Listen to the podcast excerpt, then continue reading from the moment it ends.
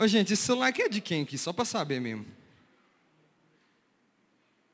Provavelmente é engenheiro, tem linhas de transmissão aqui no celular. É, se não for de ninguém, tá tudo bem. A gente vai vender e arrecadar para o próximo acampamento. Tá aqui com o pastor. Se instala aqui, velho. Vê se.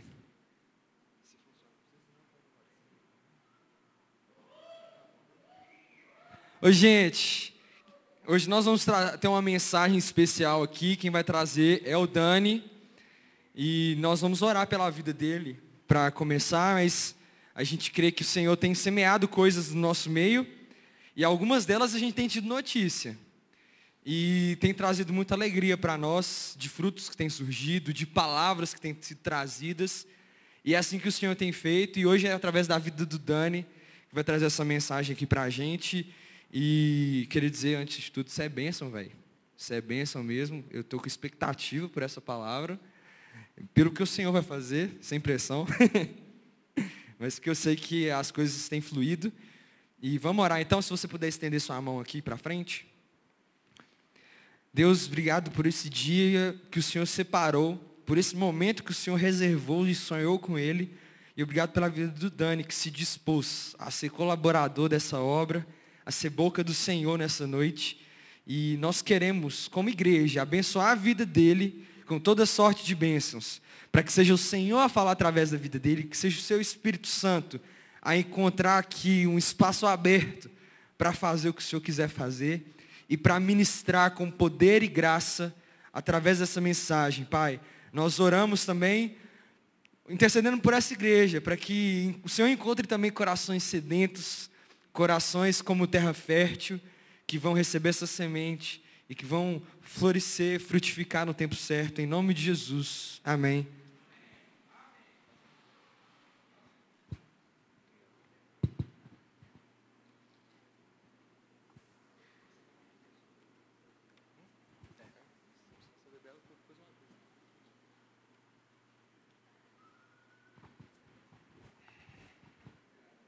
E galera, vocês estão bem?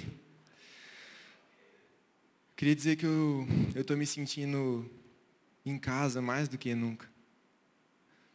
E que eu amo todos vocês. Muito, muito, muito, muito, muito mesmo. Se eu estou aqui é porque, sabe, o Senhor tem me enchido com muito amor, muito amor por vocês, pela minha igreja. Sabe, vocês são um presente do Senhor para mim, de verdade. Então, galera, quem foi no acampamento aqui? Como foi a semana de vocês? Como foi esse tempo depois do acampamento? Porque essa semana para mim foi, nossa, foi muito boa. Foi muito boa. Foi difícil, mas foi muito boa. De verdade, eu pude estar tá desenvolvendo em muitos aspectos e eu estou muito feliz, sabe? E assim, galera, hoje o que eu vou falar aqui Pode ser tipo assim, acho que 100% das coisas vocês vão saber. 100% das coisas vocês já escutaram no acampamento ou em algum momento na vida de vocês. Mas é algo que tem, sabe, matutado muito no meu coração. E tem tudo a ver com acampamento também, sabe? Assim, minha cabeça dá uma viajada de vez em quando.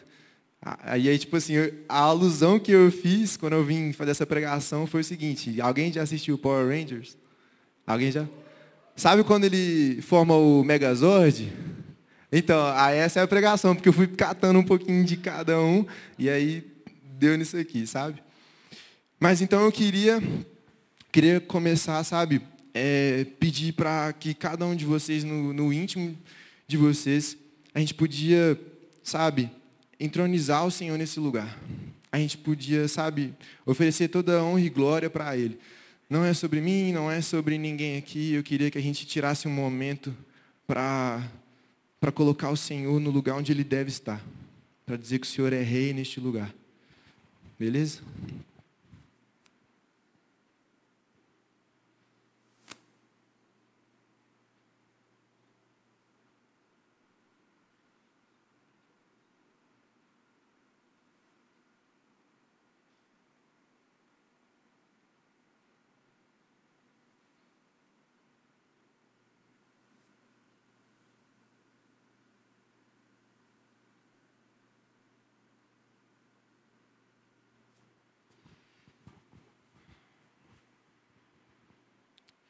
Senhor Jesus, nosso amigo, eu oro, Pai, para que o Senhor tenha liberdade aqui no nosso meio, que o Senhor se sinta à vontade aqui no nosso meio, Pai. Nós te convidamos, Jesus. O Senhor é nosso convidado de honra. Que o Senhor nos conduza, que o Senhor guie os nossos corações, as nossas mentes, que os olhos estejam voltados para o Senhor, que os nossos corações se inclinem para Ti, Pai, em nome de Jesus. Amém. Então, galera, queria começar essa palavra aqui fazendo é, uma retrospectiva do acampamento. É, queria ver né, se vocês lembram de alguma coisa. Espero que lembrem, né, pelo menos. Não foram dias à toa, não foram momentos, palavras, nada do que a gente vivenciou lá foi à toa. Mas eu quero falar especificamente das pregações que a gente teve lá. E a gente começou com a pregação do nosso pastor Léo, glória a Deus. Ele falou sobre a torrente de águas vivas. Ele fez uma introdução ao tema principal do acampamento, que era Ezequiel 47. E ele falou, sabe assim, sobre o mover de Deus sobre como essas águas, elas representam, sabe assim, o fluir do Espírito Santo. E que a gente estaria, sabe, aprendendo sobre isso naqueles dias. Sabe? Desde o nível mais raso até a profundidade. Glória a Deus por essa palavra, foi muito boa. Depois a gente teve de noite o Ambrósio, ele falou, sabe, a, título da pregação dele era ainda superficiais. Por quê? Então, ele foi tratando, sabe assim, sobre muitos motivos que nos impedem de atingir o profundo. Muitos motivos, muitas coisas que, sabe, nos distanciam de vivenciar isso. Ele falou sobre incredulidade, desobediência, inconstância, espiritualidade vaidosa e falta de compromisso. E foi bênção, foi bênção demais também. Depois a Mari falou no outro dia de manhã sobre águas vivas, símbolo do Espírito Santo. E foi um dia muito top, porque ela foi, sabe assim, é, falando sobre é, as distorções, sabe, de quem é o Espírito Santo, da maneira que ele age. E ela falou, no caso, como que ele age, o que ele faz. E também foi dando continuidade a essa mensagem que foi muito top, muito top mesmo. De noite, a Bela falou sobre, falou do raso ao profundo. A Bela quase me matou porque eu perdi a pregação dela, mas depois eu escutei e, sabe, uma coisa que ela falou muito legal é sobre é, que Deus ele escreve uma história. Tudo isso aqui tem a ver com, com uma história a qual Deus é o protagonista e a gente tem a oportunidade de sermos coadjuvantes ou figurantes dessa história, sabe? E aí basta com que a gente escolha, com que a gente, sabe, decida. Você quer realmente estar envolvido nessa história ou você quer ser só mais um? Você quer, sabe, deixar isso passar batido? E ela falou muito sobre relacionamento, sobre inconformidade, sabe? Que essa inconformidade nos coloca, sabe, realmente com um desejo por fazer parte dessa história. No outro dia de manhã, a Thalita fez um workshop muito top. Eu achei muito, muito legal. E ela falou de uma coisa que, que assim, se eu pudesse resumir, era a profundidade é sobre uma decisão e não uma sensação sabe? E que a gente tem que escolher, a gente tem que escolher lutar e querer ir mais fundo. E ela também respondeu um monte de outras perguntas sobre identidade, processos, posicionamento, é, constância, autoridade. Foi muito bacana. De noite, de noite nesse dia, nós tivemos uma vigília que foi incrível, foi muito top. E quem abriu foi a Mari. E a Mari, ela tratou de maneira muito prática daquilo que a gente sabe, estava estudando e aprendendo todos esses dias. Então foi um momento muito de, sabe, é, colocar tudo aquilo para fora.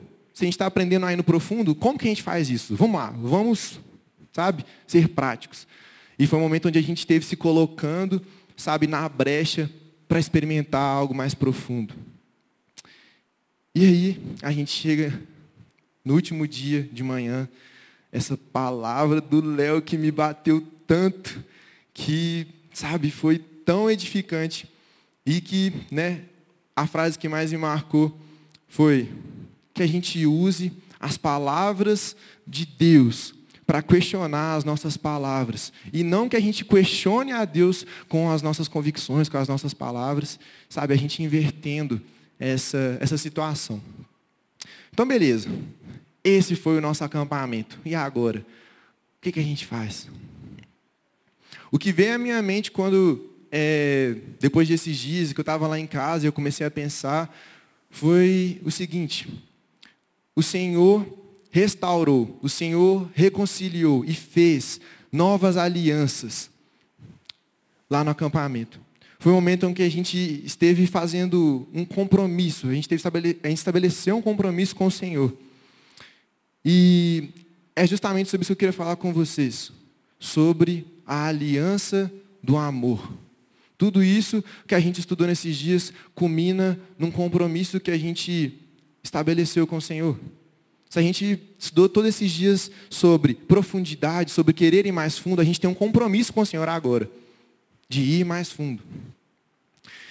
E eu queria ler com vocês é, um texto que está lá em Jeremias 31, 18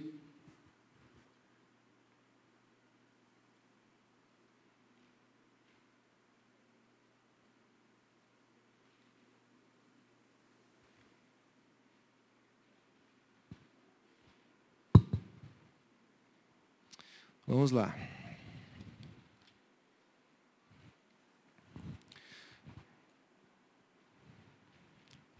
Jeremias 31, 18. Está escrito o seguinte: o contexto desse texto aqui é que Deus está falando sobre uma restauração. Deus está falando sobre o desejo dele de restaurar o povo, de restaurar a aliança com o povo. E aí ele fala o seguinte lá no versículo 18: Ouvi Israel dizer: Tu me disciplinaste severamente como bezerro que precisa ser domesticado. Faz-me voltar para ti, restaura-me, pois somente tu és o Senhor, meu Deus. Afastei-me de Deus, mas depois me arrependi. Indignei-me comigo mesmo por causa da minha, de minha estupidez. Senti profunda vergonha de tudo que fiz quando era jovem. Acaso Israel não continua a ser meu filho querido? Diz o Senhor. Tenho de castigá-lo com frequência, mas ainda assim o amo. Por isso meu coração anseia por ele, e dele certamente terei misericórdia. Ponha sinais na estrada, coloque postes e indicadores, preste atenção no caminho pelo qual você veio. Volte, ó minha filha virgem Israel, volte para suas cidades. Até quando andará sem rumo, minha filha rebelde? Porque o Senhor fará algo novo acontecer, Israel abraçará seu Deus. E aí no verso 31 fala o seguinte: Está chegando o dia, diz o Senhor, em que farei uma nova aliança com o povo de Israel e de Judá. Não será como a aliança que fiz com seus antepassados, quando os tomei pela mão e os tirei da terra do Egito. Embora eu os amasse como o marido ama a esposa, eles quebraram a aliança, diz o Senhor. E esta é a nova aliança que farei com o povo de Israel, depois daqueles dias Diz o Senhor: Porei minhas leis em sua mente e as escreverei em seu coração. Serei o seu Deus e eles serão o meu povo. E não será necessário ensinarem a seus vizinhos e parentes, dizendo: Você, você precisa conhecer a Deus, pois todos, desde o mais humilde até o mais importante, me conhecerão, diz o Senhor. E eu perdoarei sua maldade e nunca mais me lembrarei de seus pecados. Eu li essa passagem e eu fiquei extasiado, porque quando Deus está falando diretamente com a igreja, aquilo me toca, aquilo, sabe assim, coloca um fogo no meu coração, porque o que fala aqui é que, que Deus ele quer estabelecer uma aliança nova. O desejo de Deus é se esquecer, sabe, dos pecados, daquilo que, sabe, entristeceu ele um dia, mas renovar a aliança mas fazer algo novo. E a intimidade está, a intimidade e a profundidade está muito atrelada a isso. Sabe? E, e por isso eu quero falar sobre os termos dessa aliança.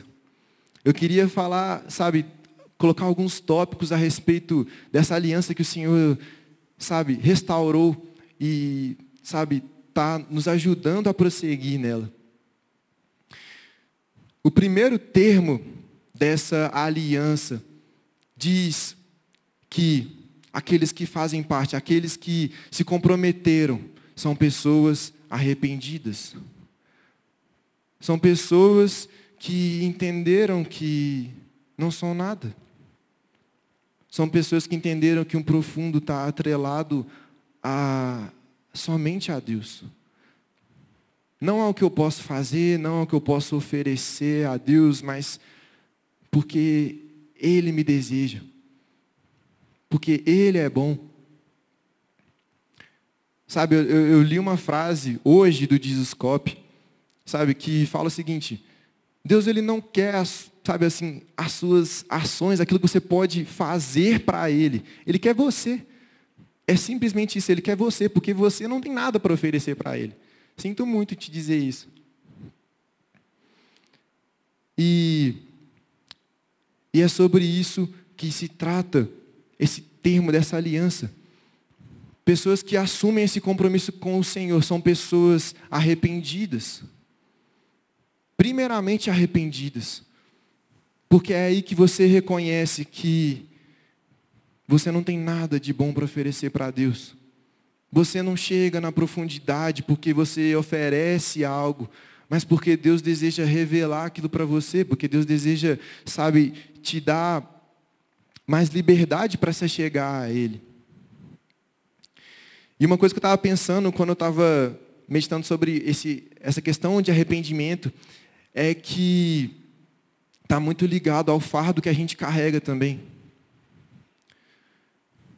E assim, quando eu falo sobre fardo, eu sempre pensei que fardo era uma coisa pesada, mas aí eu fui ler na Bíblia e está escrito assim que o fardo do Senhor é leve, ou seja, o fardo não necessariamente é uma coisa pesada, mas é uma responsabilidade, uma incumbência que o Senhor designa a nós. E aí se trata sobre como que a gente lida com essa responsabilidade, como que a gente lida com aquilo que o Senhor coloca sobre nós. Porque, sim, nós carregamos um fardo.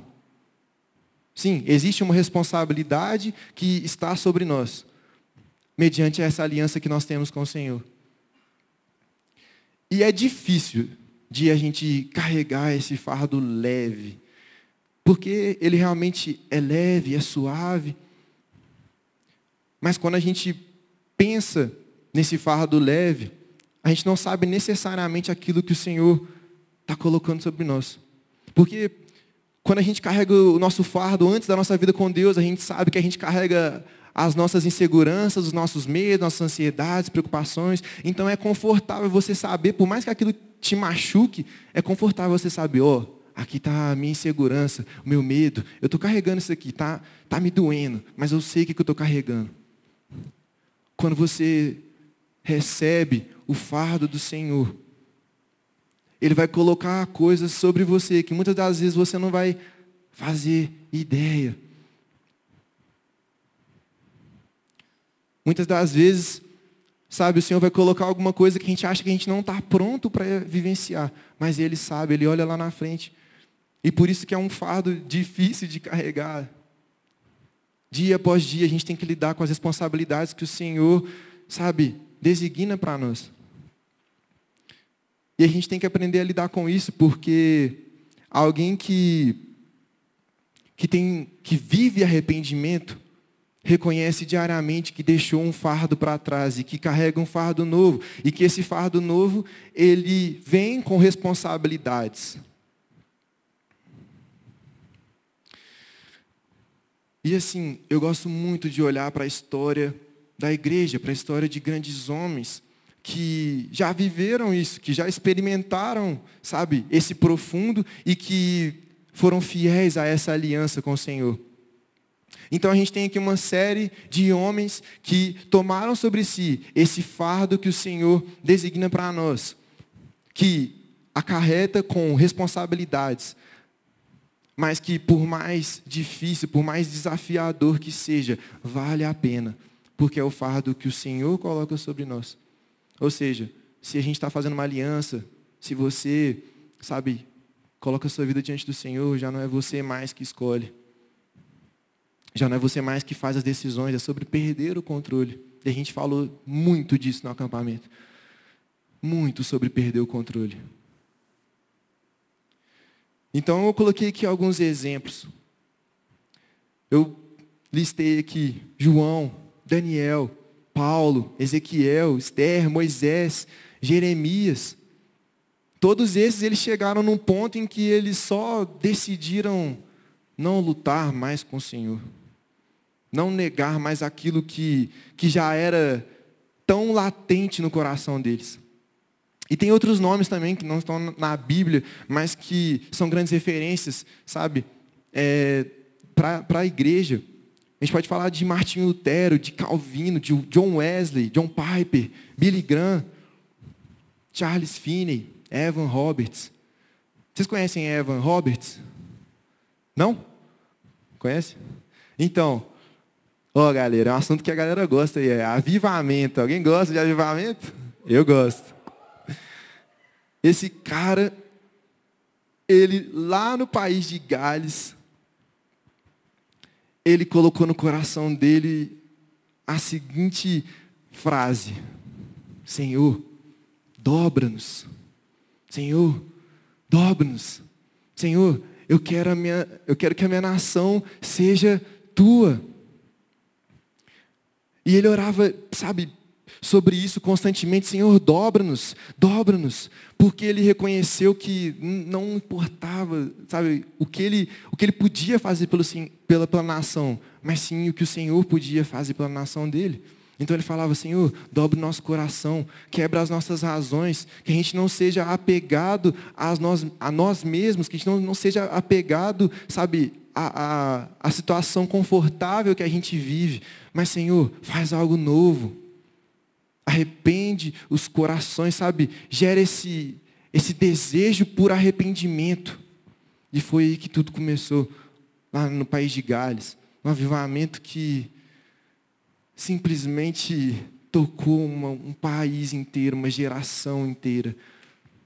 Porque ele reconheceu que ele não era nada e que ele precisava se arrepender. Não somente ele, mas uma nação precisa se arrepender.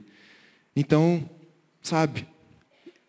Eu, do fundo do meu coração, espero que, que vocês estejam tomando entendimento da aliança que vocês fizeram ou podem fazer agora com o Senhor.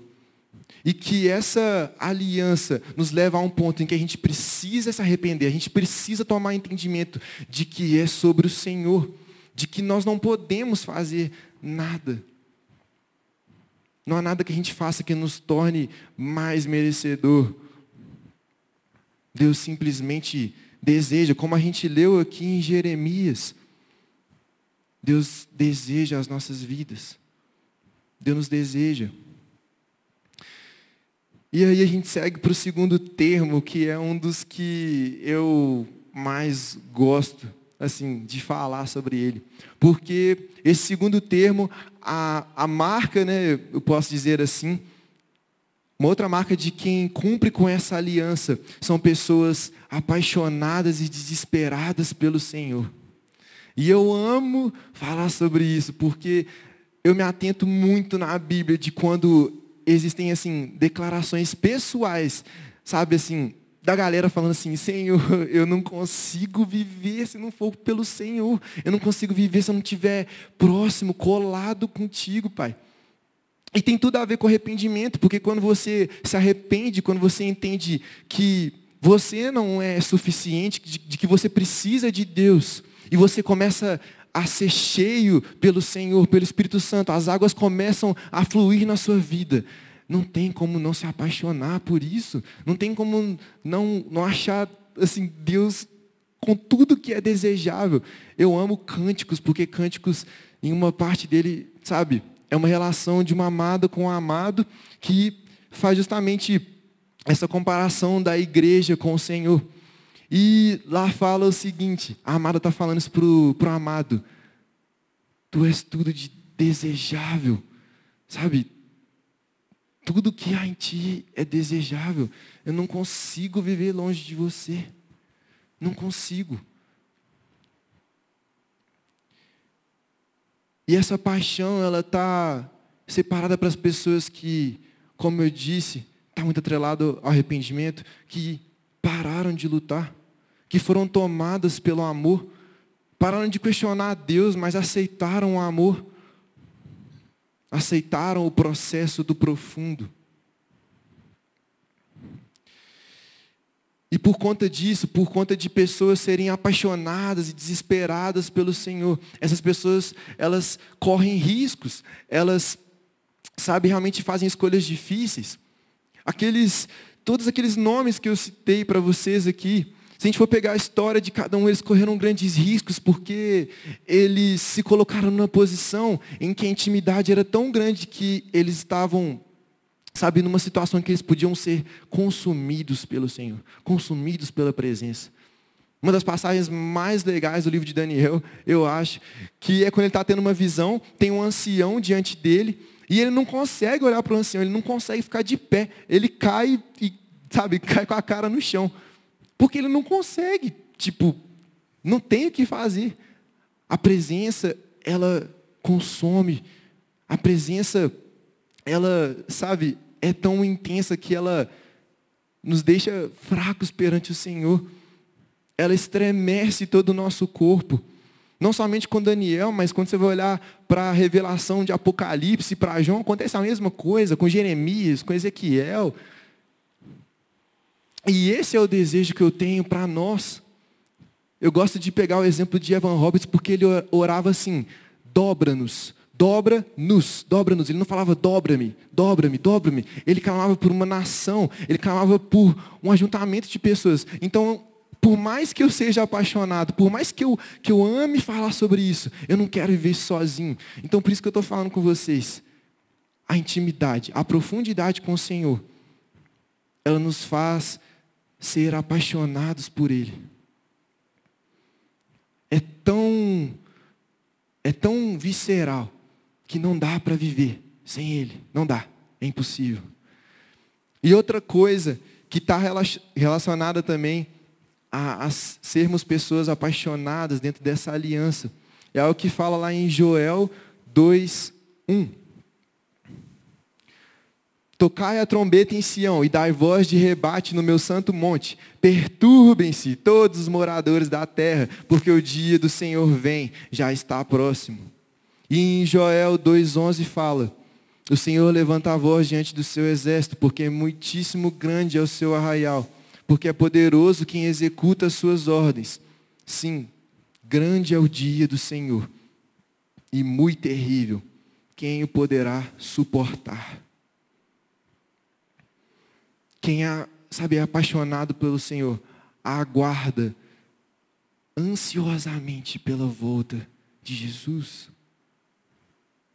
E ele fala aqui: perturbem-se todos os moradores da terra, porque o dia do Senhor vem.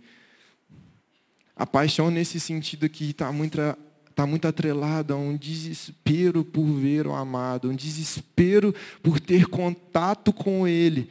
E justamente por essa pressa por ver Jesus descer, ver Jesus nos buscar pelo noivo. E é interessante que em Joel, logo depois dessa parte em que ele fala, sabe, do dia do Senhor, ele fala sobre arrependimento e restauração. Aqui na minha Bíblia, ele tem tipo uns títulos, não sei se na Bíblia de vocês também tem, mas a minha fala assim, é, sobre arrependimento e restauração. Não sei se está dando para entender, mas está tudo interligado. A paixão por Cristo, o amor por Jesus, está atrelado ao arrependimento. E o arrependimento está atrelado justamente a ir mais fundo. Em Mateus 24, 12, fala que o amor de muitos se esfriará, mas não todos.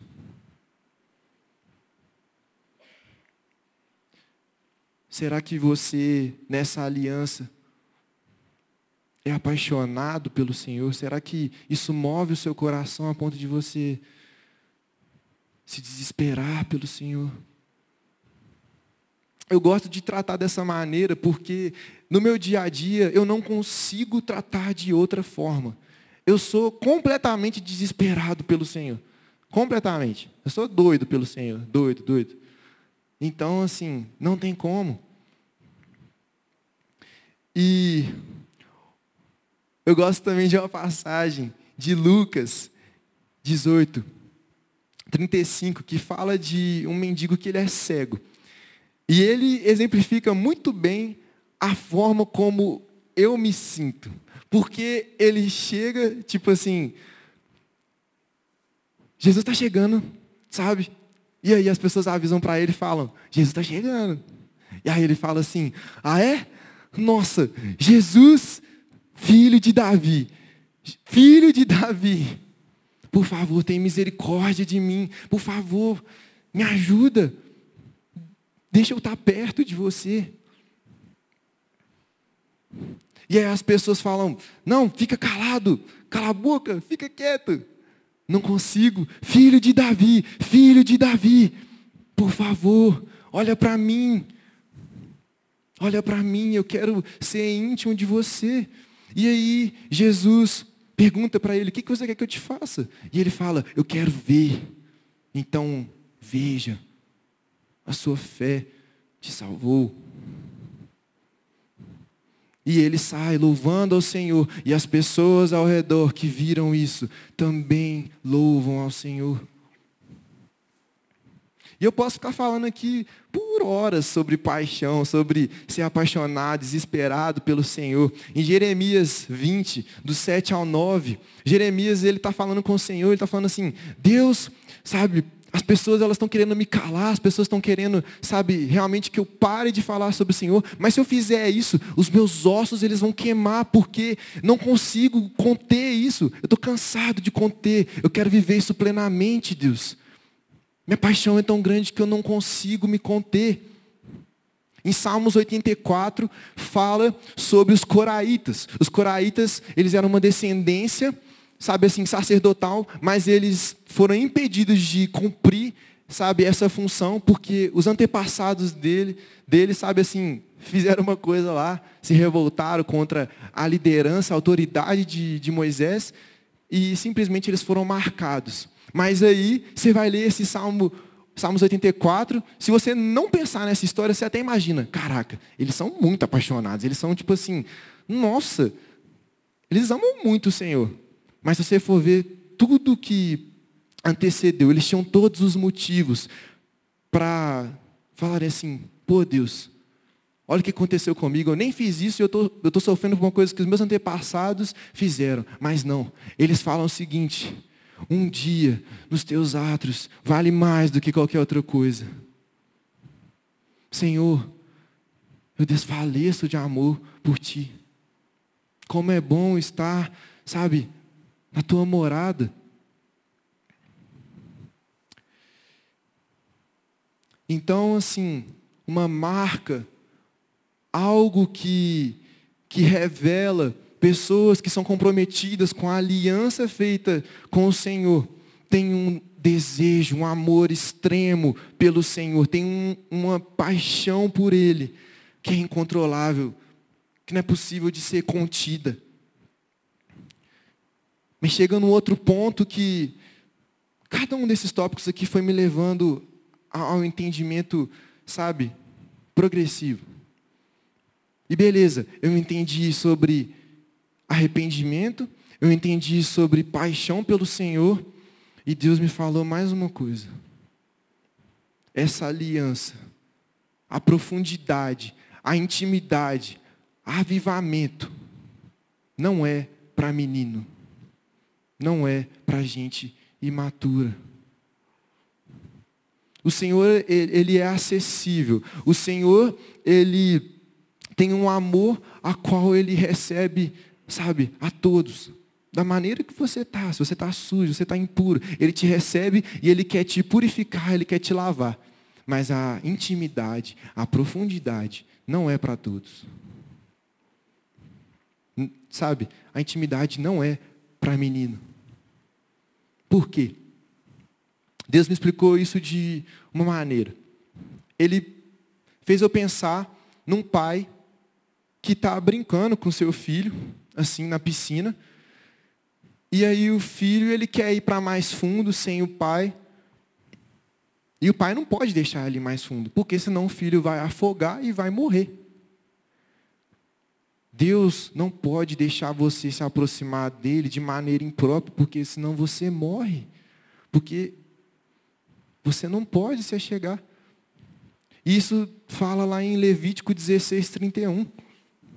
Isso aqui, esse livro em específico, ele estava falando a respeito do tabernáculo, sabe? E de algumas ordens a respeito do Senhor. E Deus fala o seguinte: Mantenham os israelitas separados das coisas que os tornam impuros, para que não morram por contaminar com sua impureza o meu tabernáculo que está entre eles.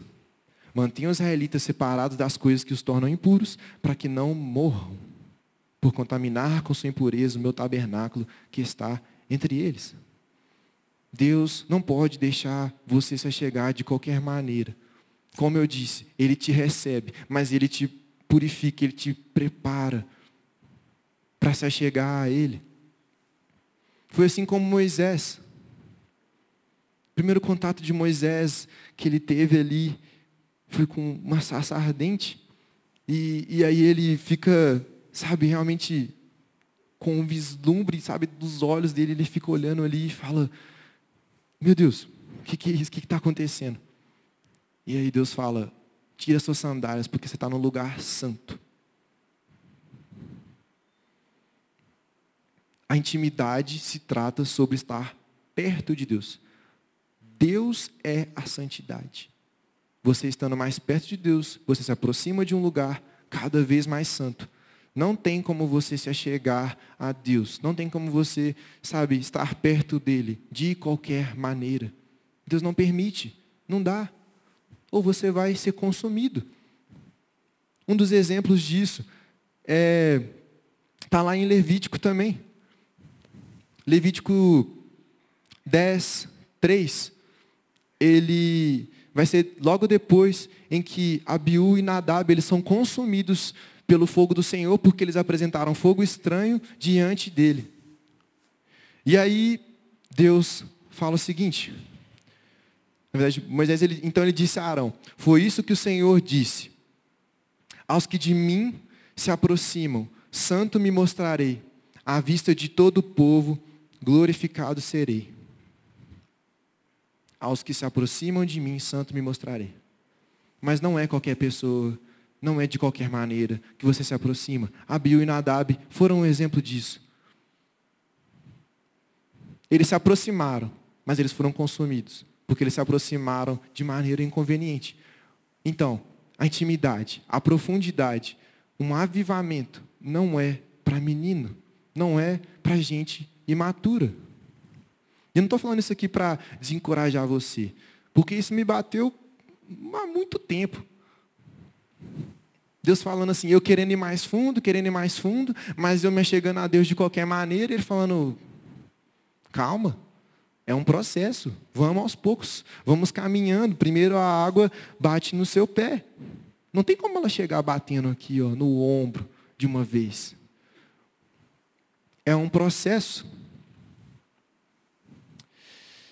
E assim, eu tentei dar uma corrida aqui, mas isso tudo traz muito temor para o meu coração. Isso tudo traz muita alegria para o meu coração, porque é uma honra poder desenvolver a minha vida mediante ao arrependimento diário. É uma honra poder desenvolver a minha paixão por Cristo diariamente. É um presente do Senhor eu me desenvolver em maturidade.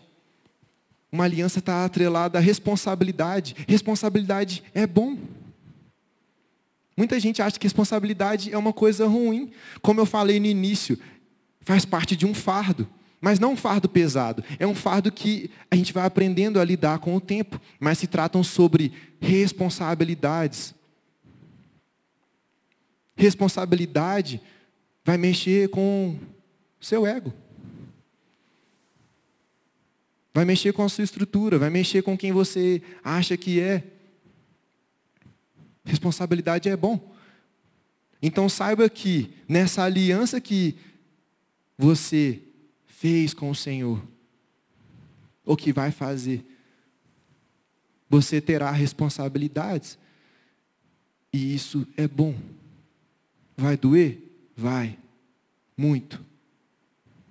Mais do que você pode imaginar. Mas vai ser melhor do que viver na incredulidade, na desobediência, ser alguém nécio a respeito das coisas do Senhor. A maturidade te, te gera temor, te gera profundo respeito pelo Senhor, por quem Deus é. Você não trata a santidade de Deus de qualquer maneira. Você não trata o amor de Deus de qualquer maneira. Você não brinca com Deus.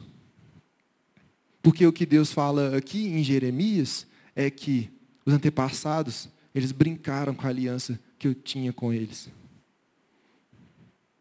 Eu não quebrei a aliança, eles quebraram.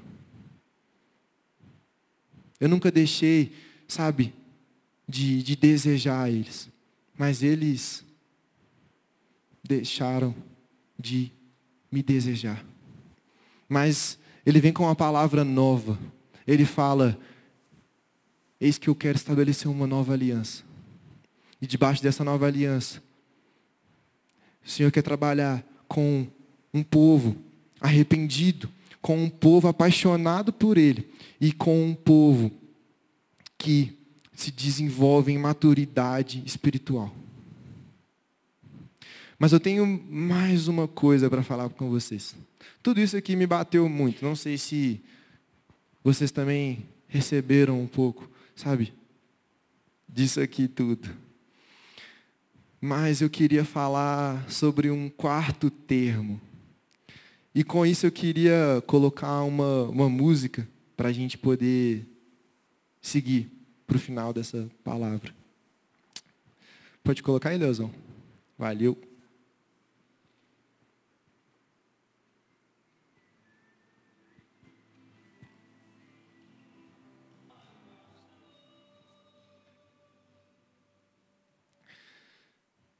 O quarto termo da aliança é que ela gera pessoas que se deleitam no Senhor.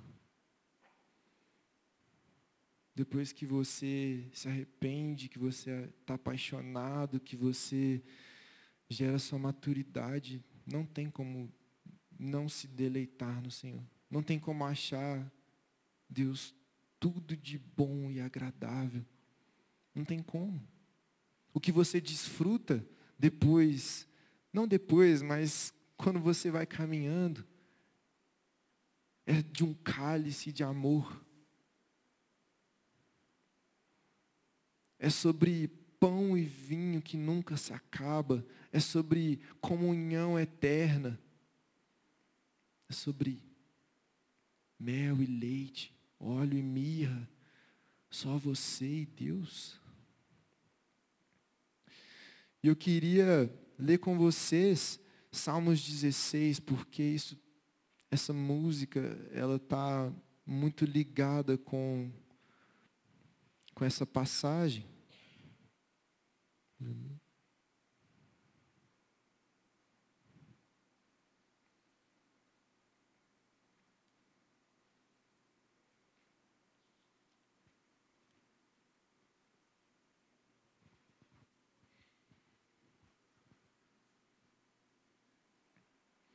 Vamos lá. Vamos lá. Salmos 16. Guarda-me, ó Deus, pois em ti me refugio. Eu disse ao Senhor: Tu és meu Senhor. Tu, tudo que tenho de bom vem de ti. Os que são fiéis aqui na terra são os verdadeiros heróis. Tenho prazer na companhia deles. Muitas são as aflições dos que correm atrás de outros deuses. Não participarei de seus sacrifícios de sangue, nem invocarei o nome deles. Somente tu, Senhor, és minha herança, meu cálice de bênçãos. Tu guardas tudo que possuo, a terra que me deste é agradável. Que herança maravilhosa. Louvarei o Senhor que me guia. Mesmo à noite meu coração me ensina. Sei que o Senhor está sempre comigo não serei abalado, pois Ele está à minha direita. Não é de admirar que meu coração esteja alegre e eu exulte. Meu corpo repousa em segurança, pois tu não deixarás minha alma entre os mortos, nem permitirás que teu santo apodreça no túmulo.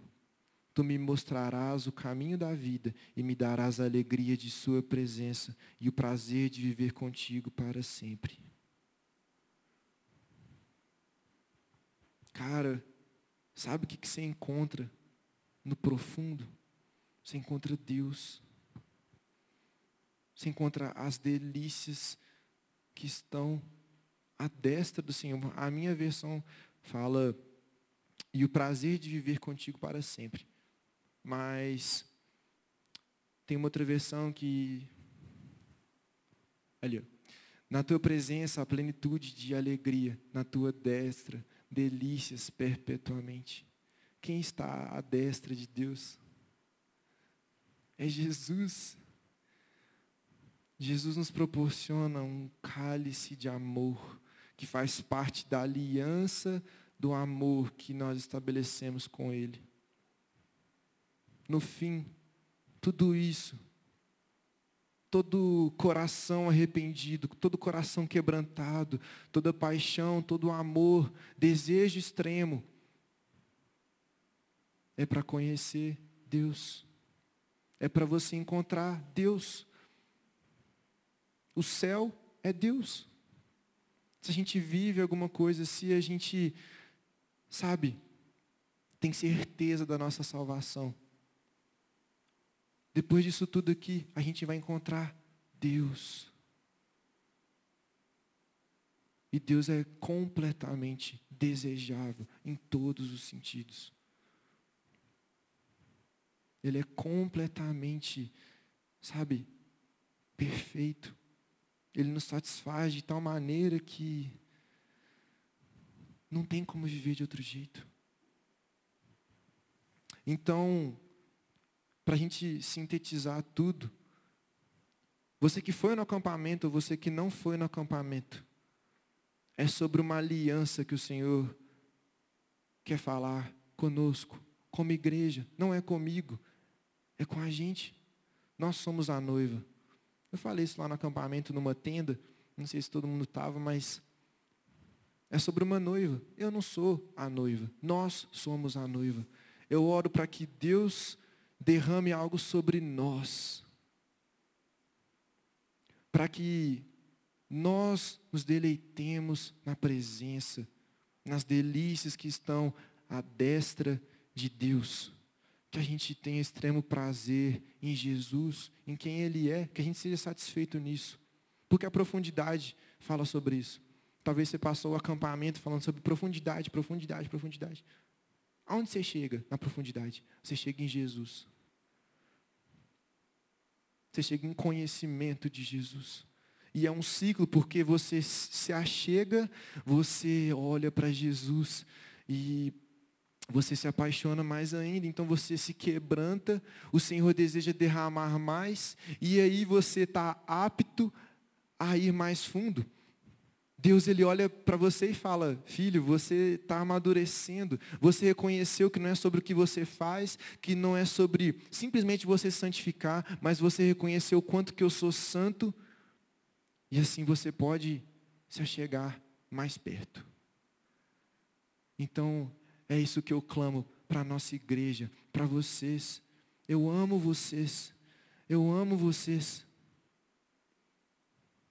Eu amo vocês, eu falo isso com muito temor, porque é o que o Senhor tem colocado no meu coração.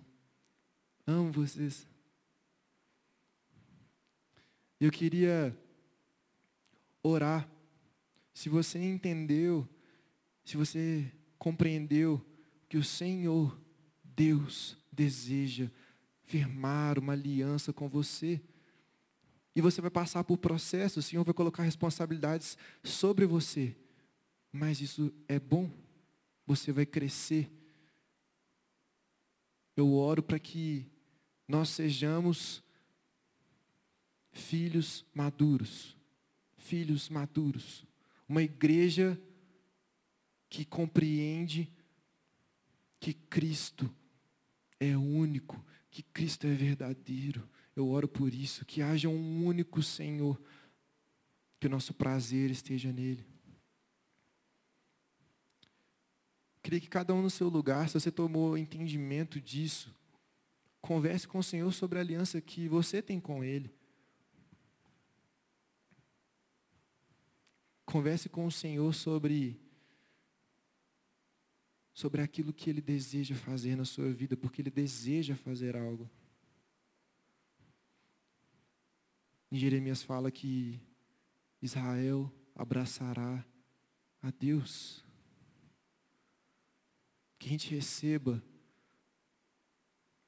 a Deus, que a gente possa corresponder a essa aliança que o Senhor deseja fazer conosco.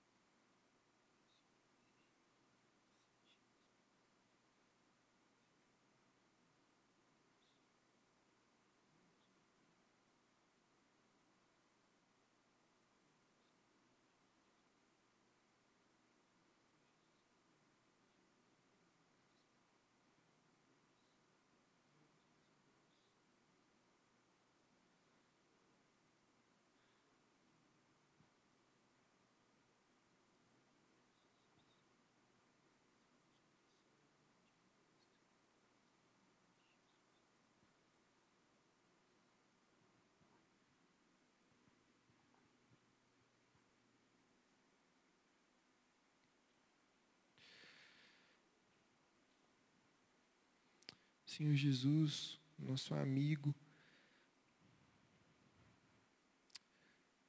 O Senhor é perfeito, Jesus. O Senhor é amável em todos os sentidos. O Senhor nos preenche, Jesus, de tal maneira que nós não conseguimos ser e nem viver de outra forma. Deus, nós como igreja, nós como corpo de Cristo, como Sua noiva, queremos corresponder, Jesus, ao convite que o Senhor faz para nós, para fazer parte dessa aliança, Jesus, para firmar um compromisso com o Senhor. Jesus, por favor, seja rei desta igreja, seja o único Senhor dessa igreja, seja o único exaltado, seja o único reconhecido como digno de tudo. Ó Senhor, derrama algo, Jesus, derrama uma experiência nova, Pai, sobre a nossa igreja. Deus atenda o nosso clamor, o nosso desejo, nos leve mais fundo, Pai. Jesus, eu não te peço que nos tire dos processos, Pai, mas que o Senhor esteja conosco em cada etapa. De nada vale esforço algum, de nada vale passo algum, se a Sua presença não nos acompanhar, Jesus. Eu oro para que esse seja o desejo dos meus irmãos, que a gente possa caminhar em unidade, que a gente possa caminhar, Jesus, dizendo e vivendo a partir do Senhor. Que o Senhor seja o centro, que o Senhor, sabe, possa captar todos os olhares, todos os corações. Que o Senhor seja algo tão latente, Jesus, em nós que seja impossível, Jesus, conter. Que seja impossível, Pai, conter. Que o amor pelo Senhor seja extravagante, Jesus. Expanda a nossa fome, Jesus, pelo Senhor. Expande a nossa sede, Pai, o nosso desejo por Ti. Eu clamo para que isso seja derramado, Jesus, na nossa igreja. Nós somos um, Pai. E nós dizemos: sim, Senhor. O Senhor é rei neste lugar. Em nome de Jesus, eu oro para que os meus irmãos também tomem consciência disso. Que a gente possa caminhar junto em um só Espírito. Em nome de Jesus. Obrigado, Pai. O Senhor é muito bom. Obrigado, Jesus. Amém.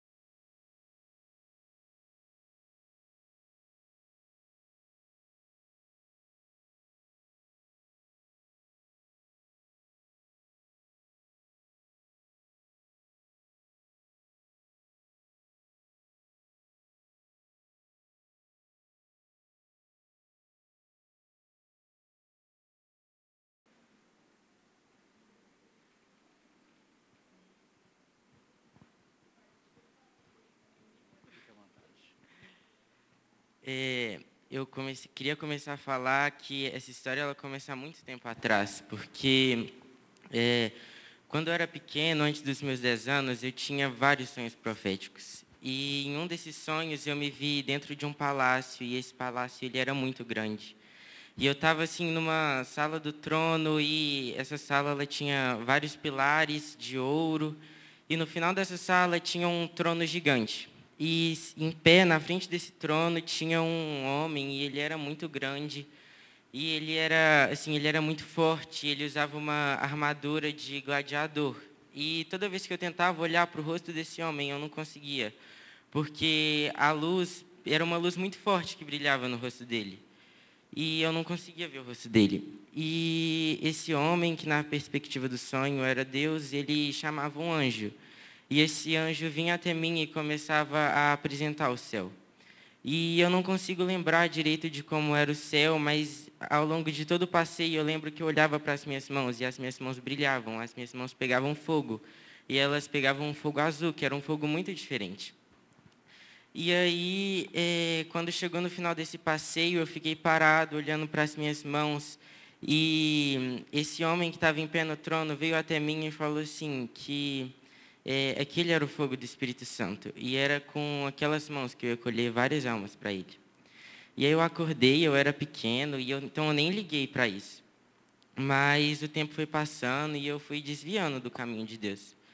E acho que ninguém sabe, porque eu não contei para ninguém, mas toda vez que eu ia tomar banho, eu ligava o chuveiro na água mais quente que tinha, a água mais quente que tinha. E eu colocava as minhas mãos debaixo daquela água e eu queimava as minhas mãos e eu falava assim: Deus, eu não sou digno, Deus, eu não, eu não posso ter esse fogo. Como que eu posso fazer obras para o Senhor se minhas mãos são mãos humanas, são mãos pecadoras? E aquilo foi passando e eu fui esquecendo daquele sonho. E eu fui naquele acampamento e eu nem, para falar a verdade, eu nem queria estar indo lá. Mas eu fui e Deus, ao longo do acampamento, ele foi abrindo meu coração. E no domingo, durante o louvor de noite, Deus me lembrou desse sonho. E eu sentei no chão, eu comecei a chorar e eu comecei a clamar, pedindo para as minhas mãos voltarem a pegar fogo. E chegou na segunda, na hora da vigília, e desde domingo Deus tinha colocado o nome de uma pessoa muito forte no meu coração. E eu falava assim: Deus, se for da tua vontade, manda essa pessoa vir orar por mim. Mas essa pessoa não vinha. E chegou lá na segunda-feira e eu estava clamando para Deus, para alguém vir orar por mim, para alguém vir falar comigo, porque eu queria experimentar a vontade de Deus. E aí eu estava de um lado da arquibancada e ninguém vinha, então eu fui para o outro e eu comecei a orar daquele lado. E ninguém vinha e chegou num ponto que eu ia desistir.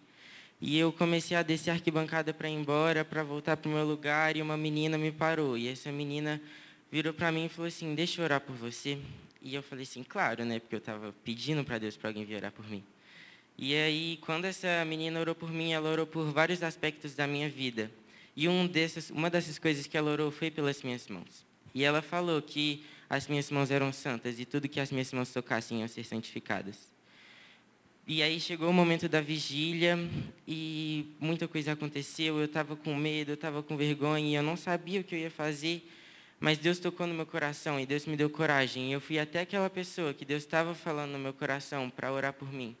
E eu fui até aquela pessoa e eu falei assim: Olha, eu não sei, eu não tenho um motivo, eu não sei exatamente o que é para você orar por mim, eu só sei que Deus mandou você orar por mim. E aquela pessoa foi orando e de repente eu comecei a sentir muito forte no meu coração para aquela pessoa orar por mim, pelas minhas mãos. E é, de repente eu não precisei falar nada. E aquela pessoa começou a orar pelas minhas mãos. E ela começou a falar que as minhas mãos eram puras, que Deus estava declarando a pureza sobre minhas mãos. E aí passou aquela noite, aconteceu várias coisas incríveis durante a vigília. E chegou no dia seguinte, na, na terça-feira, que foi o último dia do acampamento, e eu estava lá e eu tive uma visão. E eu vi o templo e eu via, no meio do templo, eu via um demônio correndo. E esse demônio, ele parecia estar com raiva, ele parecia estar incomodado com aquelas coisas que aconteciam lá. E esse demônio vinha, ele passava do meu lado. E eu, depois eu comecei a ver aquele demônio, ele saía de dentro de um buraco e ele seguia um caminho assim, é, para longe do templo. E eu via a silhueta, eu via as sombras de várias pessoas seguindo esse demônio para longe da presença de Deus, para longe da para longe do templo, que era a presença de Deus. E aí eu fui embora do acampamento e eu fui para o meu sítio. E ali no meu sítio eu fui até a casa do meu tio, que estava muito doente. E eu comecei a contar o meu testemunho lá na casa do meu tio. E de repente toda a minha família que estava lá começou a falar e começou a dizer que sentia que era para eu orar pelo meu tio. E lá no acampamento, quando Deus estava falando tudo comigo sobre as minhas mãos, eu não conseguia parar de pensar no meu tio. E eu não conseguia parar de pensar que eu precisava orar pelo meu tio. E eu fui até lá a casa dele, eu dei meu, meu testemunho e todo mundo da minha família começou a sentir aquilo e aí eu orei pelo meu tio. E aconteceu várias coisas incríveis naquela noite. E essa semana foi uma semana muito complicada para mim, porque eu vivi muita coisa dessa semana na presença de Deus. Eu tenho até uma amiga que está aqui, que eu não vou citar o nome dela, que todos os dias eu falava com ela, todos os dias eu mandava mensagem para ela e eu falava assim: nossa, aconteceu isso comigo, aconteceu isso comigo. E uma das coisas mais importantes para mim foi que é, na noite de quarta para quinta, eu fui dormir, eu orei e eu falei assim, Deus, eu quero ter mais intimidade com o Senhor, eu quero viver experiências com o Senhor. E, de repente, eu dormi.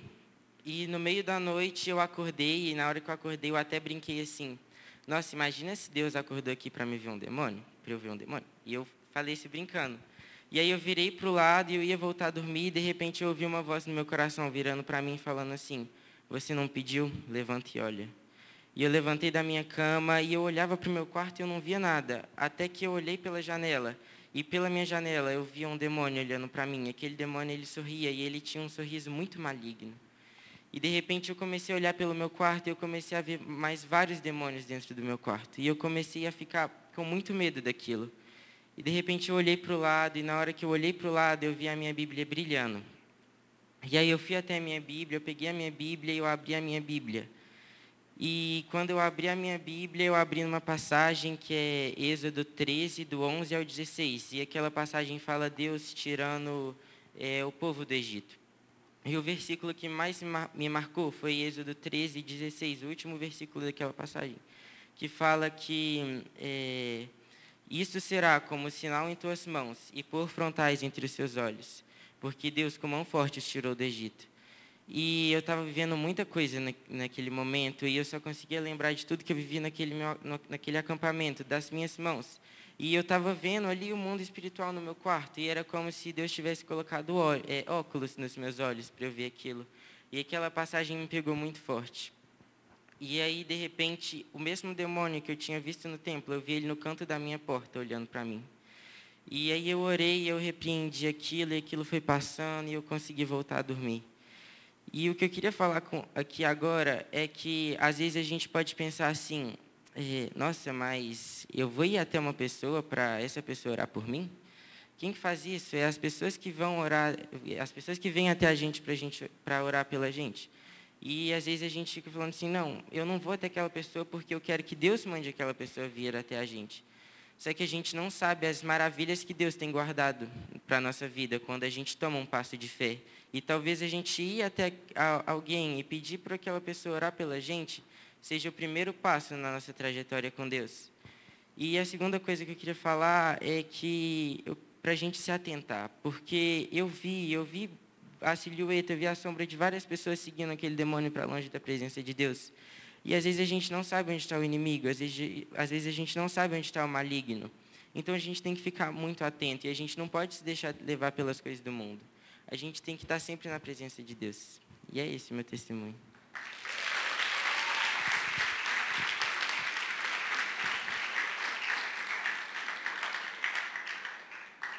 Glória a Deus. Queria chamar a Gabi. Gabi Vilauta. Salva de palmas para a Gabi.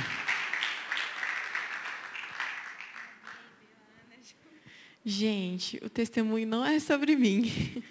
É sobre a Ana e sobre uma outra pessoa. Então eu vou contar a parte da outra pessoa. Eu estava ali no meio, sendo usada por Jesus e consegui testemunhar as coisas que o Senhor fez na vida das duas, tá? Vai, Ana.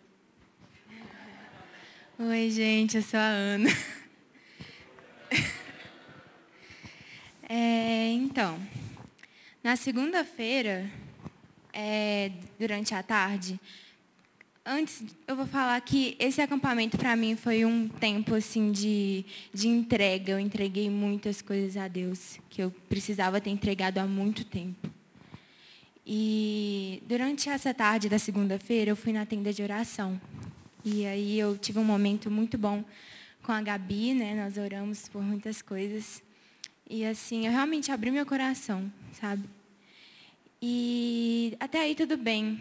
Aí é, eu jantei normal, normalmente.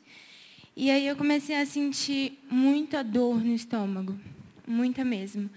Tanto que eu tinha acabado de comer e aí naquele momento eu levantei, eu senti uma facada, assim, um, algo queimando muito.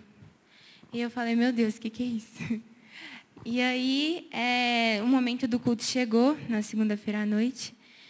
E eu lembro que eu estava assim na entrada, eu conversei com a Manuela, prima da Duda. Falei, gente, estou passando muito mal, estou com muita dor. E aí, no momento do culto mesmo, a Sarinha estava na porta e eu falei, Sara, ora por mim, porque eu estou com muita dor mesmo. E eu nunca tinha sentido tanta dor no estômago. E aí, tudo bem. Aí o louvor começou, e aí eu pedi a pastora Aline um remédio, que eu estava com muita dor. Cheguei a tomar o remédio, fui lá fora, respirei, enfim. E voltei para o tempo.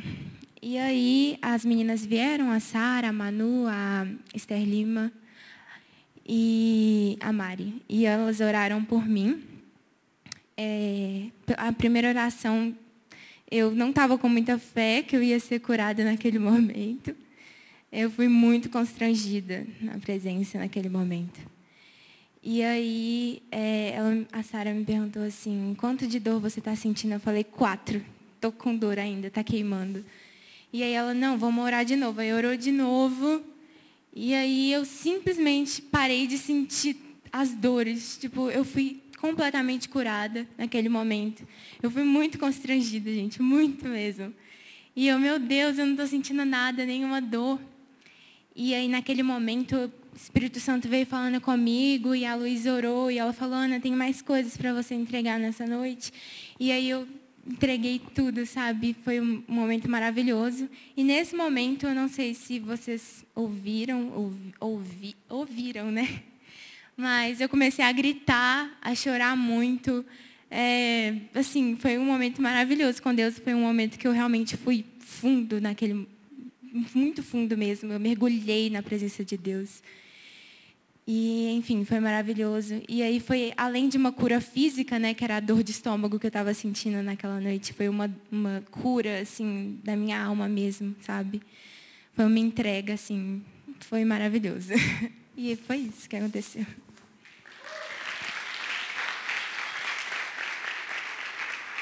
Parte 2. Agora vem a parte 2. Enquanto a Ana estava tendo todo esse mover de cura e tal, é, Deus colocou no meu coração para orar por uma pessoa. E aí, na hora que eu fui nessa pessoa para orar, ela sentou comigo e falou assim: Há um tempo atrás, eu fui dormir na casa de uma amiga minha e eu fui acordada com ela gritando, porque ela tentou suicídio. E o grito que ela deu foi igual o que a Ana deu. E isso me lembrou que isso precisava ser tratado em mim. Eu ainda tinha algumas dores relacionadas a isso. E aí, nesse momento, a gente começou a orar. E eu virei para ela e falei assim: Você está entendendo o que está acontecendo? A soberania que Deus tem.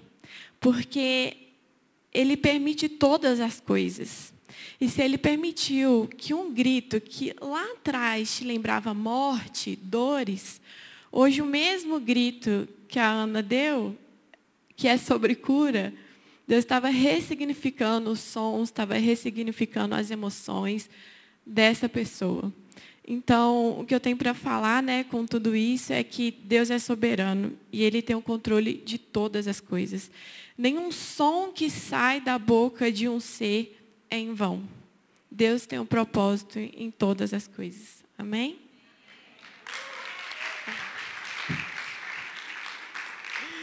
Agora eu quero chamar outra pessoa, a outra Ana. Palmas para Ana. Oi, gente, meu nome é Ana. Bom, é, esse, o meu testemunho aqui não foi algo programado, então eu não fui convidada e também não compartilhei com ninguém que eu queria vir falar. Na verdade, era para eu estar lá dentro arrumando as coisas, mas Deus falou que eu tinha que vir aqui contar para vocês um pouquinho da minha história, na verdade. Bom, eu tenho 20 anos, apesar de eu parecer ter 15, eu tenho 20. E eu nasci na igreja. Os meus pais eles se converteram quatro anos antes de eu nascer. E com um ano de idade, meu pai ele se tornou pastor e líder de uma igreja. Então, eu vivi dentro de uma casa cristã, vivendo o evangelho, ouvindo o evangelho todos os dias. Porém, com 17 para 18 anos, eu comecei a me afastar muito da presença de Deus. Por vários fatores, desde coisas como não me relacionar muito com pessoas, com irmãos, até coisas que hoje eu vejo que era porque eu não conhecia verdadeiramente a presença de Deus. Eu não conhecia o coração de Deus, eu não sabia quem era Deus. Eu sabia de ouvir falar, ouvir muito. Cresci num lar cristão, mas eu não vivia Cristo, eu não sabia o que, que era de verdadeiramente amor de Cristo, eu não sabia o que, que ele, o quanto ele me amava. Com 18 para 19 anos, eu me afastei completamente da presença do Senhor. E eu eu lembro que eu vivia muito uma coisa de tentar encontrar quem era eu. E quando eu digo isso, era de uma forma geral. Eu lembro que na época, eu me formei com 17 anos, então com 17, eu, as pessoas até me zoavam que a cada mês eu tinha um estilo de roupa diferente. Com 18 para 19, a cada mês eu gostava de um estilo de música diferente. Eu falava de um jeito diferente, eu falava com pessoas diferentes, porque eu não sabia quem eu era de jeito nenhum. Onde eu ia, eu me olhava no espelho, eu não me entendia, eu não me identificava. Até que eu comecei a viver uma vida muito, tipo, ah, então, então eu não sei, tanto faz. E eu não digo que eu me afundei absurdamente, mas coisas como começar a frequentar festas, andar com pessoas que não eram da presença do Senhor e que me incentivavam a ser a versão que a cruz esconde. Desde, desde o meio do ano passado, eu vivi um, um momento com o Senhor, que eu fui numa festa de casamento de um parente meu. E nessa festa, ele, não são pessoas cristãs, não são pessoas que conhecem o Pai, eu lembro que eu estava num momento muito tipo, ai meu Deus, eu sou louquinha, meu Deus. E eu ouvi uma voz claramente falando comigo assim: o que, que você está fazendo aí? Na hora eu assustei, eu não sabia o que responder, eu não sabia para quem responder, eu não sabia o que falar. E continuei brincando, conversando com as, minhas, com as minhas primas, dançando, até que quando eu fui entrar dentro do carro para poder ir embora, eu ouvi a mesma pergunta: O que, que você está fazendo aí? Isso foi num sábado à noite e no dia seguinte, domingo, né, tinha culto. Eu estava vindo para cá e eu acordei muito desesperada e foi quando o Senhor falou para mim quem eu era. Foi quando o Senhor me acordou para quem eu era, foi quando ele começou a me mostrar quem eu era e quem ele era.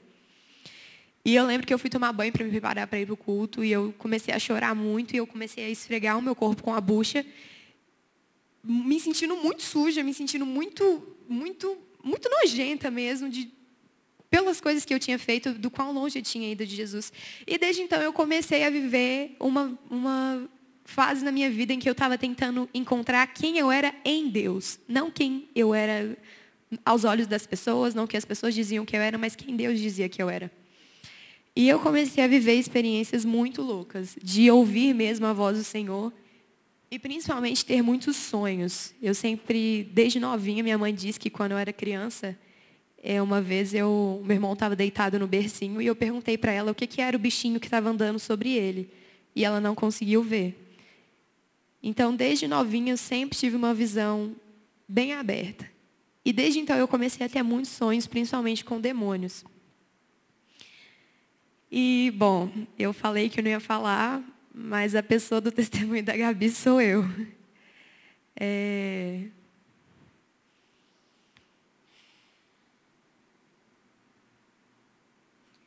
Eu comecei a me relacionar com uma pessoa que a gente criou uma intimidade muito forte, mas essa pessoa, de uns três anos para cá, ela vem desenvolvendo muito problema emocional. E um dia, eu fui para a casa dela. Eu fui para a casa dela com a intenção de voltar para minha casa depois, até que minha mãe me liga no meio da, da reunião que a gente estava fazendo. E ela perguntou que horas que eu ia voltar, porque já estava tarde. Quando eu fui olhar no relógio, era próximo de meia-noite. E eu não tinha visto o tempo passar. E eu achei aquilo estranho. Logo naquele momento eu estranhei muito. Porque isso nunca tinha acontecido. Era como se realmente eu não tivesse um pingo de noção do tempo. E aí a mãe dessa minha amiga falou: Ah, não, então você vai ter que dormir aqui, porque não tem como você ir embora. Está tarde demais para você pegar um Uber. E eu falei: Tudo bem. Nesse dia estava eu, a minha prima de 19 anos e a minha prima de 6 anos. Até que no meio da noite, eu foi muito uma cena de filme. Sabe aquela cena de filme tipo de guerra, que tem uma pessoa dormindo num cantinho, aí de repente ela começa a ouvir uma gritaria, tiro, fica baixinho, aí vai ficando bem alto. E foi isso que aconteceu e eu comecei a ouvir gritos. Eram gritos de desespero, eram gritos muito fortes. Eu nunca tinha ouvido, ouvido pessoalmente alguém gritar daquela forma. E a irmã da minha amiga, ela chegou e falou assim, gente, a Tananã está tendo uma crise muito forte, uma crise que ela nunca teve antes. Está muito mais forte do que o normal. E eu ouvi ela gritando, dizendo que ela queria morrer, dizendo que ela tinha errado, E aquilo foi muito assustador para mim. Eu tenho problema com ansiedade, então naquele momento eu senti que eu estava prestes a ter uma crise, mas eu não permiti. Na glória do Senhor eu falei que não. Só que naquele momento eu comecei a ficar preocupada comigo e com a minha prima de seis anos do meu lado que estava ouvindo exatamente as mesmas coisas que eu estava ouvindo. Aconteceu até uma situação engraçada que no desespero ela me perguntou o que estava acontecendo e eu falei que a menina tinha caído, batido a cabeça muito forte, por isso que ela estava gritando de dor. É, e de, só que naquela noite, no momento em que ela estava gritando, eu comecei a ouvir uma risada. Não foi ouvir como se fosse realmente uma pessoa ali do lado, mas foi uma risada. Eu estava consciente de que tinha alguém rindo. E foi quando eu entendi que não era só problema emocional, e sim uma guerra espiritual muito forte. E que o inimigo estava brincando de bonequinha com a minha amiga.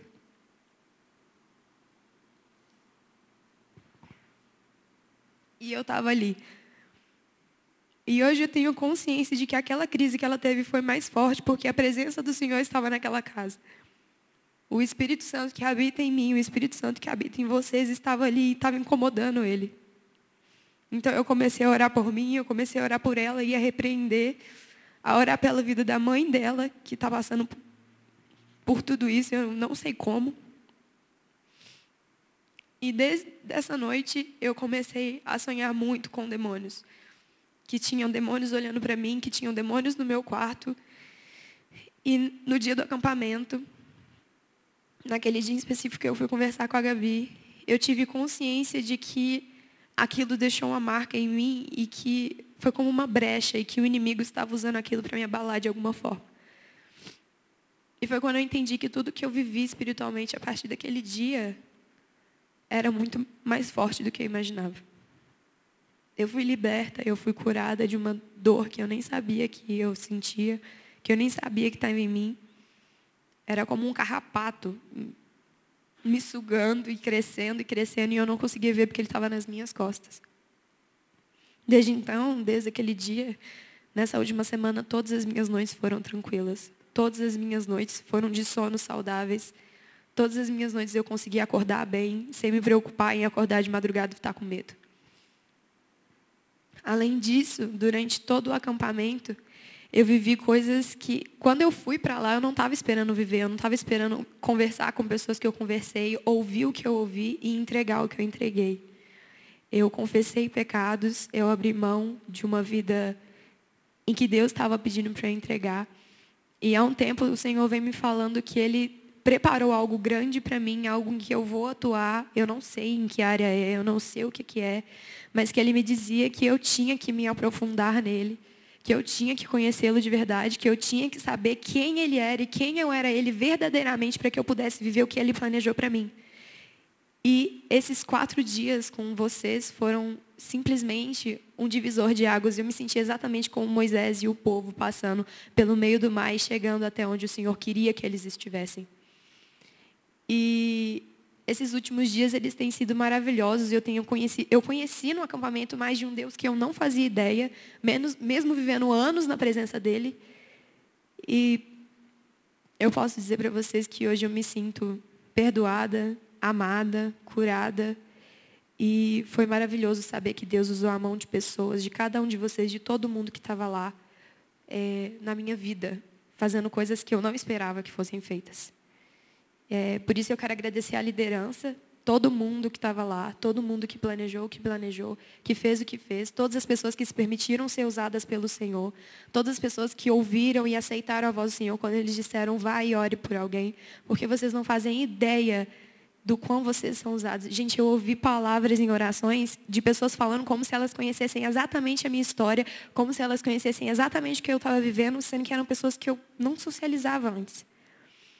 Então, Deus moveu muito naquele lugar. Eu tenho certeza que tem muitas pessoas aqui que teriam muitos testemunhos para dar. E eu fico muito feliz de saber que a vida de muitas pessoas mudaram lá. Porque foi um marco na minha vida em que eu pretendo muito um dia contar para os meus filhos o que eu vivi lá. Então, é isso.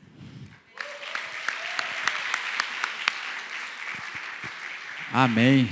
Jesus cura, Jesus transforma. Glória a Deus por isso, né? Queria chamar o Bibi aqui.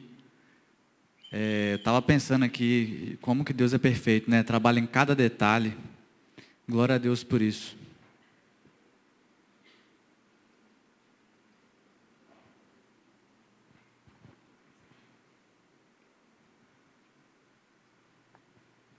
O meu testemunho é mais um encorajamento mesmo. Eu estava num culto e eu senti de orar para uma pessoa. Só que na hora que eu veio a sensação de orar por ela, comecei a sofrer muita acusação na minha mente de o que você vai falar é da sua cabeça, é palavra humana, você não sabe o que você vai falar, você não sabe o que você vai pregar. Começou a me vir muita acusação, comecei a ficar angustiado, ficar mal pra caramba.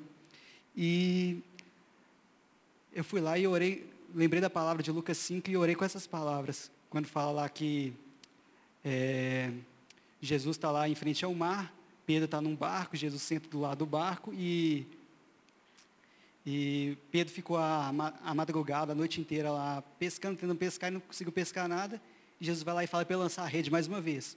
Aí Pedro vai lá e fala, pelas tuas palavras, ficamos a noite inteira tentando pescar, mas sobre a tua palavra lançaremos a rede.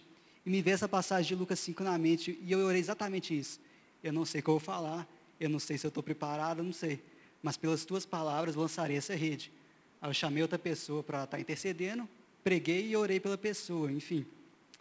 É, Aí no, no outro dia essa passagem voltou na minha mente de novo. Só que a continuação dela que fala lá que Pedro, depois de acontecer esse milagre da pesca, os, os barcos quase afundarem, ele vai lá e fala o seguinte, afaste de mim, pois eu sou pecador. E essa passagem me voltou no culto da manhã, tinha sido no culto à noite. E eu comecei a orar por perdão, por arrependimento, por pecado, me ver a passagem do publicano, do fariseu do publicano, de Romanos, afaste de mim, pois eu sou pecador e tudo. E no último dia o Léo pregou exatamente isso, tudo que eu tinha passado. A mesma passagem, as mesmas coisas, até a passagem de, de Maria e de Zacarias tinha a ver também. E, e eu queria encorajar vocês a isso, a fé. Fé. É, sem fé é impossível agradar a Deus, sabe? A fé não é pelo que se vê. A fé não é pelo que você sente, a fé não é pelo que você pensa, a fé é em Deus. Ele produz a fé na gente, sabe? Que a gente possa ser como Paulo mesmo, estar contente em tudo, andar por fé, o justo viverá pela fé. E é isso que eu tinha para falar, encorajamento mesmo.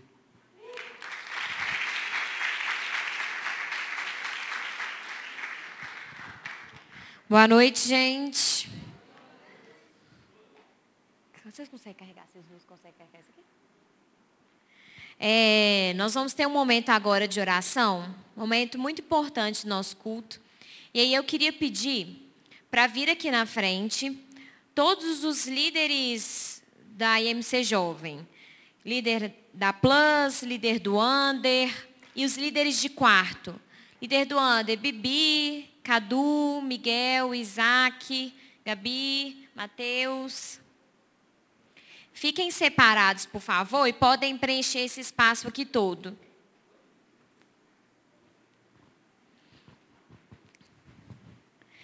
Eu não sei quem esteve aqui, no início do ano a gente fez uma oração bem parecida com isso. Pode vir já, Vico, já vem por aí. É, no início do ano, a gente teve um momento de oração nos cultos da primeira semana, que eram colocadas algumas pessoas aqui na frente e outras vinham para ter esse momento de oração. Nós acreditamos que Deus moveu naquele acampamento tudo aquilo que nós pedimos, Deus entregou mais do que a gente podia imaginar. Mas existe algo a mais. Eu orei muito para esse acampamento para que ele desse frutos e frutos que permaneçam. E essa é a nossa oração. Quando a gente está no profundo da presença do Senhor, nós vemos uma transformação de vida. Coisas que permanecem, que flui do Senhor para dentro de nós, gera vida. E essas pessoas aqui têm orado muito por isso. Para que as vidas delas gerem vidas. Gere aquilo que Deus fez na vida delas, o fluido do Espírito Santo gere na vida de vocês. Então eu queria pedir para esse momento, ordenadamente, que todos, todos, gente, todos, que tem muita gente, pode se organizar. Todos que não foram no acampamento vão se juntar em alguns grupos aqui. Então, podem levantar, todo mundo que não foi no acampamento, por favor. E você, meu irmão, que não foi no acampamento, Pode levantar, gente, sem vergonha e junta com alguém. Grupos ordenados. Pode vir. Junte com alguém. Isso. Assim, não vai o mesmo grupo na mesma pessoa, não. E não vai só em quem você conhece. Faz um grupo. Dá a mão para essa pessoa.